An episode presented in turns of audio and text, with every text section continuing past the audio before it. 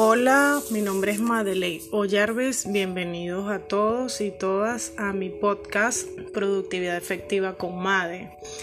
En el episodio de hoy quiero hablarles sobre algo muy importante que es la misión. Nosotros debemos tener un norte, algo que nos guíe en nuestra vida. Y hay una frase que me encanta que dice, si uno avanza confiadamente en la dirección de sus sueños y se esfuerza por vivir la vida que ha imaginado, se encontrará con el éxito inesperado. Y ahora yo te hago una pregunta.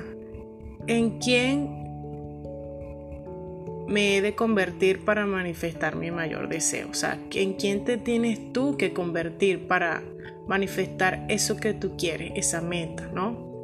Entonces la idea central de este episodio es crear tu misión.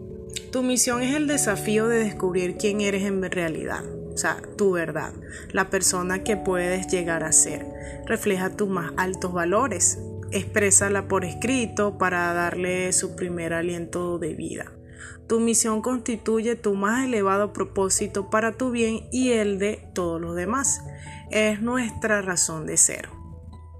Un ejemplo de, misión podría ser enseñar, que es la mía, enseñar, guiar y transformar positivamente la vida de las personas a través del crecimiento personal y productividad, con herramientas y acompañamiento. ¿Ok? Y es que el secreto de la vida está en tener una tarea, algo en lo que poner el alma. Y lo más importante es que debe ser algo que sea imposible de hacer, o por lo menos algo que sea alcanzable durante el tiempo. Entonces, ¿qué te parece hoy imposible que si pasara de otro de pronto o ser posible cambiarías por completo tu vida? Quiero que lo anotes allí. Ahora bien, te explico unos tips para que puedas determinar tu misión. Tu misión debe tener o incluir verbos de acción, es decir, hacer, motivar, guiar, enseñar, ayudar, servir, ese tipo de verbos. Formularla en términos positivos, em, consagrarla al servicio de los demás. Recuerda que la misión es donde nosotros exponemos nuestros mayores dones y talentos al servicio de los demás, de la, humanidad.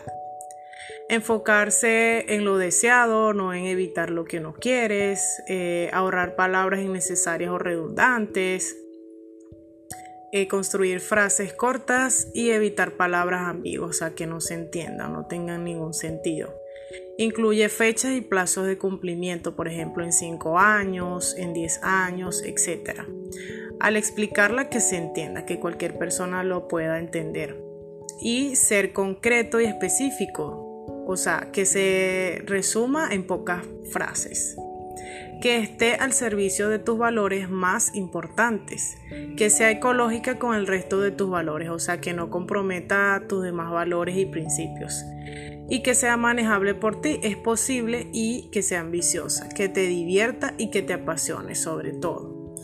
Y escribir, escribe tu propósito es solo el primer paso. Lee lo que escribiste, escucha cómo suena en tu propia voz y observa cómo te sientes cuando lo declaras establecer un compromiso contigo mismo. Porque todas las decisiones y acciones que tomes deben encajar y hacerte la pregunta, ¿mi elección me acerca o me aleja de mi propósito de vida o de mi misión? Ahí es la respuesta, donde te va a guiar si vas por tu norte o te estás desviando de esa brújula. Ahora, cuando se combina el talento con una determinación el logro está asegurado sin importar cuánto pueda tardar. La persistencia es confianza en acción, abriéndose paso a través de las dificultades, o mejor aún, al margen de ellas. La paciencia es la cualidad de quien confía sin importarle el cuándo las fuerzas que hacen en un deseo se conviertan en una realidad. La intención comprometida, o sea, y la acción y la atención enfocada. ¿Ok? Entonces yo te invito a que escribas tu misión de vida como te lo planteé, que sea en tiempo positivo, que sea en verbos de acción y que exprese lo que tú quieras. Hemos llegado al final de este episodio. Espero te haya gustado. Déjame un comentario Recuerda seguirme en Instagram como arroba Madeley o y estamos en contacto.